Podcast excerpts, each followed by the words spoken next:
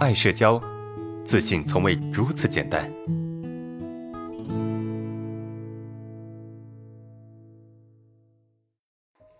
OK，来回答最后一个问题啊。啊，老师，我觉得我的社恐好了，但是啊，我一个人在家里还是会害怕，会想很多，有时也会慌。啊，我就怀疑我是否真的好了？请问正常人一个人独处的时候也会害怕和莫名的恐慌吗？呃，一般不容易哈。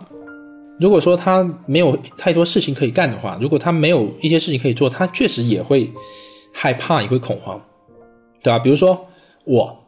有时候休息太久了就没有事情干了，我会觉得害怕和恐慌，我会很焦虑啊。中午我可能睡觉啊，睡半个小时，我很焦虑，我会睡醒，我没办法继续睡下去，我没有办法安心的睡一个小时、两个小时，这是我做不到的。为什么呢？不是我睡不了，而是我觉得有太多事情需要我去做，我得赶紧起床来做这些事情啊，这是我的问题。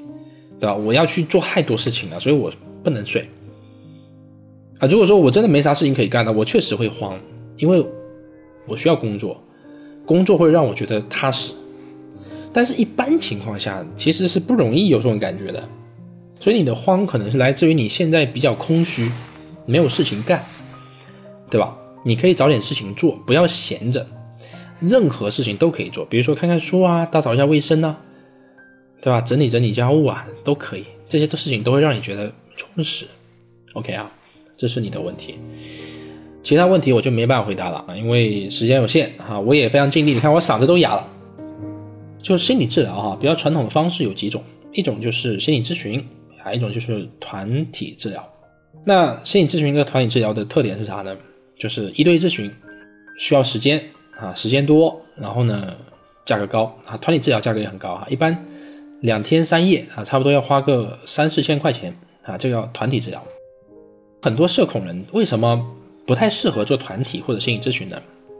我认为第一个就是他没有足够去面对这种团体治疗的勇气；第二个就是社恐问题太过于顽固，他没有办法通过呃两天三夜就能够解决问题啊，而心咨询也是不可能。第三个特点是啥呢？就是很贵。一般人承担不起。社恐人有啥特点？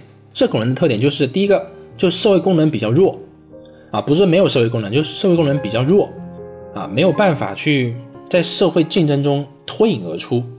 比如说这个啊，赚钱做销售啊啥的，一般赚的钱不太多，找的工作也没有太多竞争力，是这样一种情况，所以在这种状态下呢，他们本身的收入也不够，而且他也不愿意跟家里面开口，那怎么办呢？在这么一种情况下，你要怎么样才能够帮助到这些有社恐的人呢？我就在思考，OK，也许我们可以有一整套的体系的这个课程，啊，把我的这些走出社恐的经验，把我这些年所学啊最有用、最有价值的东西，把学员中反馈出来最有用的一些方法和理论结合到一起，啊，形成一整套的理论体系来帮助大家。哎，他又能够去节省时间，啊，又能够去。就是减少大家的支出成本，对吧？何乐而不为呢？哎，我觉得这就是一种能够用一份时间去帮助绝大部分人的方法，这就是一个非常好的办法，对吧？那你们说，老师，我想报名你的一对咨询，可以啊，但是我每天也就报名，最多就五个，每天最多就五个，对吧？一周五七三十五，三十五个。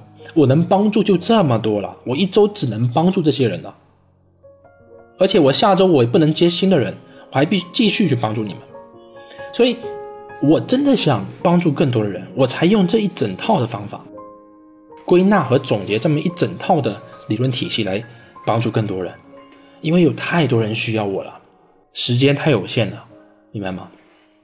而且，我们的课程也能够经受得住。时间的考验，到现在已经五年了啊！这套课程已经五年了，也慢慢的成长，慢慢的发展，还慢慢的完善，到现在这个样子啊！所以，如果你们真的有社交恐惧的困扰，欢迎报名我们的核心系统课程。